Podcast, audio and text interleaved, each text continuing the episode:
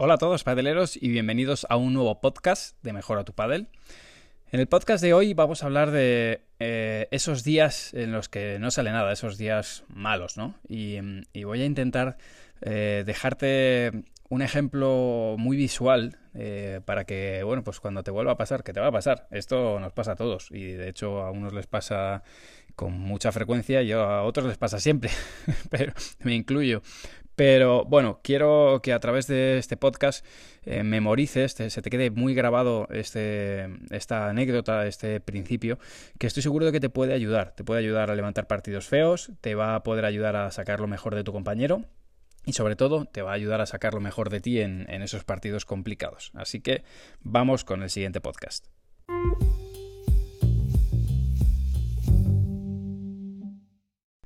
El pádel es un deporte que se juegan pareja. Eh, ahí incluso hasta hay personas que no saben muy bien cómo catalogarlo, si deporte individual, si es un deporte de equipo.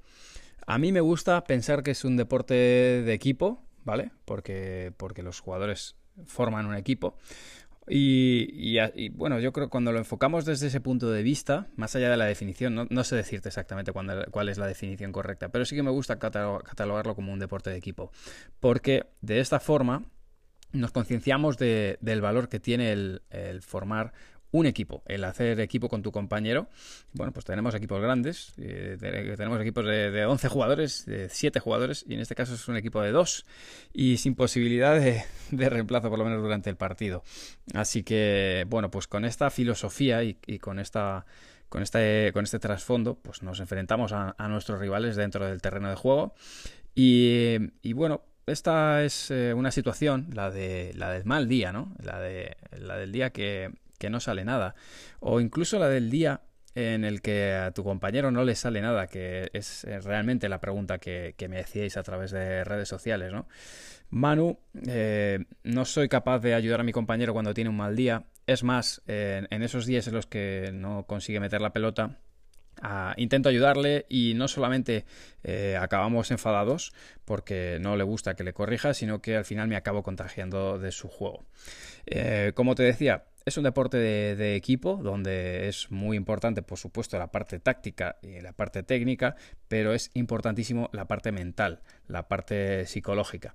Y ahí es donde voy a profundizar principalmente, porque tenemos dos opciones para encarar este problema. Y, y muchas veces mi trabajo como entrenador consiste en esto. Saber si poner el foco en la táctica va a hacer que, salgamos del hoyo y empecemos a, funcionar mejor como pareja, a, que el juego se, realmente se reavive y comencéis a jugar mejor, recuperéis buenas sensaciones. A veces esa, esa táctica os da el orden y a veces esa, esa táctica os da eh, pues esa energía positiva de, seguir un camino y focalizar en algo más que en, buscar culpables a los errores y a los puntos que perdemos. Y en otras ocasiones hay que, hay que eh, crearlo de dentro para afuera, ¿no? No de fuera para adentro, sino de dentro para afuera. Primero buscar en, en el interior de cada jugador su, su mejor rendimiento, su mejor versión, y a partir de ahí, pues ir para afuera buscando otras cosas, ¿no?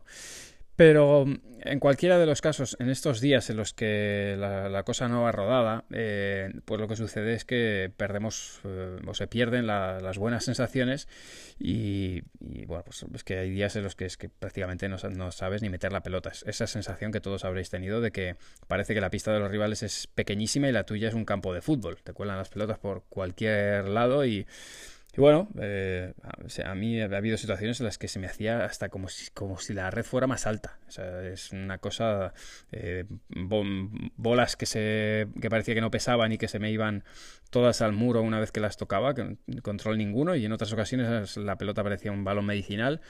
Bueno, malas sensaciones, ¿no? En definitiva. Y, y en ese sentido es aún peor todavía se agudiza más cuando es a tu compañero al que le pasa.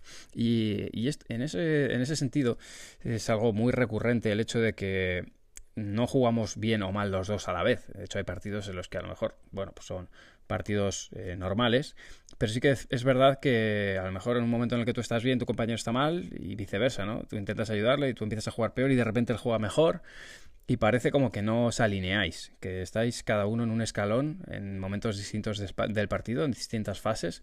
Al final es una pena, ¿no? Porque dices, bueno, si nos hubiéramos puesto los dos en, el mismo modo a la vez, pues hubiéramos conseguido mejores resultados, ¿no?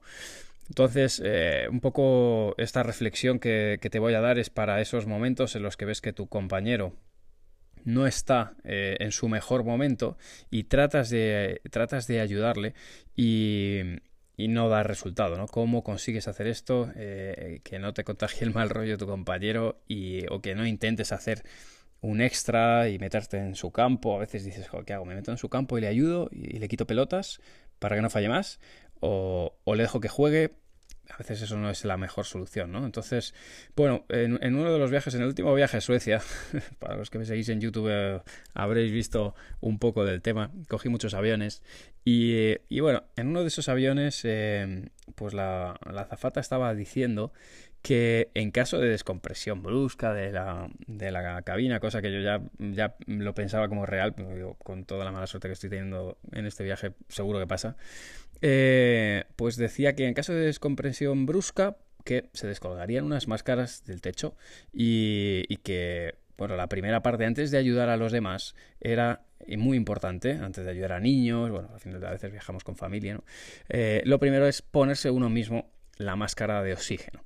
Si lo piensas bien, eh, tiene mucho sentido, lógicamente, quizá luego con la adrenalina no pasa, pero antes de ayudar a los demás, asegúrate que tú estás en situación de poder ayudar, porque por mucho que intentes ayudar, si tú no te pones la máscara y te quedas sin oxígeno suficiente como para respirar, no vas a ayudar a nadie, porque no vas a ser capaz de hacerlo. Y esta idea me parece que es muy potente aplicada a nuestro, a nuestro deporte. Es decir, eh, si tú no estás en condiciones, si tú no te aseguras que, vas a estar bien, que vas a estar sostenible, que vas a estar estable, de nada sirve que te pongas foco en ayudar a tu compañero porque, porque no vas a ser capaz. Eh, aplicando, como te digo, esta reflexión a, tu partido de pádel, lo que te sugiero es asegúrate de que tu trabajo está bien hecho, asegúrate de que mm, estás dando tu mejor versión y, y pon el foco, lo primero, como te decía, dentro hacia afuera. Lo primero en ti mismo. Trata de asegurar que lo que sueles hacer, lo que haces bien, lo estás haciendo y trata de mantenerte regular el mayor tiempo posible. ¿Por qué? Porque, mira, sucede algo cuando tú tienes un mal día. Eh, pues en ocasiones se te juntan dos cosas. Lo primero es que las malas sensaciones, como te decía antes, no meto la pelota, la bola parece que pesa mucho o que pesa muy poco o que el campo del rival es muy pequeño. Pero por otro lado, parece que eh, sientes que no estás ayudando a tu compañero. Y hay jugadores que eso suma un extra, un, peso extra, una mochila mayor al partido, ¿no? Ese sentirte un lastre. Cuando tú ves que tu compañero está estable, que sonríe, que no hace falta ni siquiera que te diga que te diga nada. Tú eso lo sientes, eso es una energía y eso lo has sentido, tú lo has sentido, que tu compañera te diga, se acerque y te diga que no pasa nada, pero tú sientes que sí pasa. Y si tú estás suficientemente estable, si sigues haciendo tu trabajo, si sigues ahí, tienes muchas posibilidades de que en algún momento, porque los partidos no son una unidad entera, pasan por fases, si tu compañero levanta el vuelo y tú estás ahí para aprovecharlo, vais a levantar el vuelo los dos.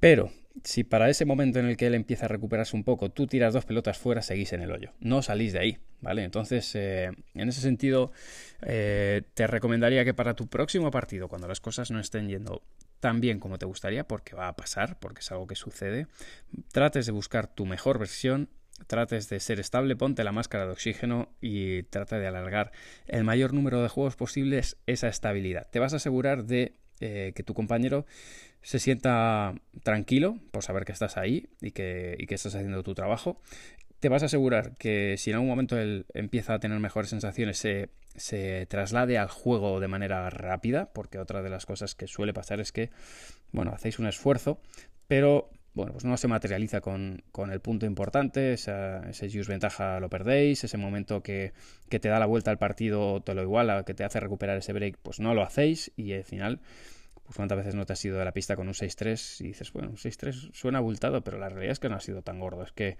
ganar dos puntos importantes te colocaba en otra situación.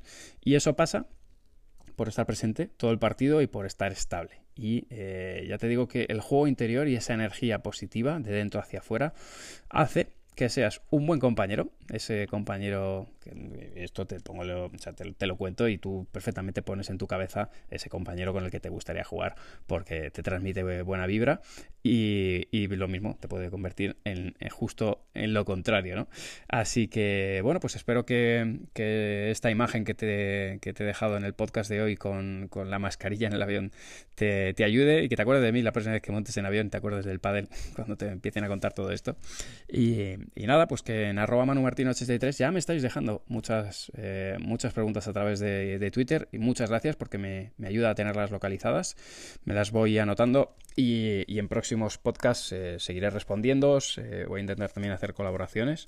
Lo que pasa es que a veces mis días se hacen altamente complicados y, es, complejo poder enganchar a, gente para colabos, pero, pero bueno, David ya me, me ha dicho que quiere participar en los podcasts, que se apunta a un bombardeo Sabéis que tiene, tiene más, más cuerda que yo con, la palabra, o sea que eh, nada, yo creo que mañana por la mañana estaremos grabando un podcast mañanero hablando de, algunas cositas. Lo dicho, gracias por, por eh, vuestras preguntas en arroba manumartin83, gracias por todo el apoyo que nos dais, que durante este fin de semana hemos sido el podcast número 2 en tendencias Ojo, cuidado, el paddle en Spotify, me avisó David de la semana pasada, me dice, macho, no te lo vas a creer que estás estamos en tendencias, los padeleros y padeleras.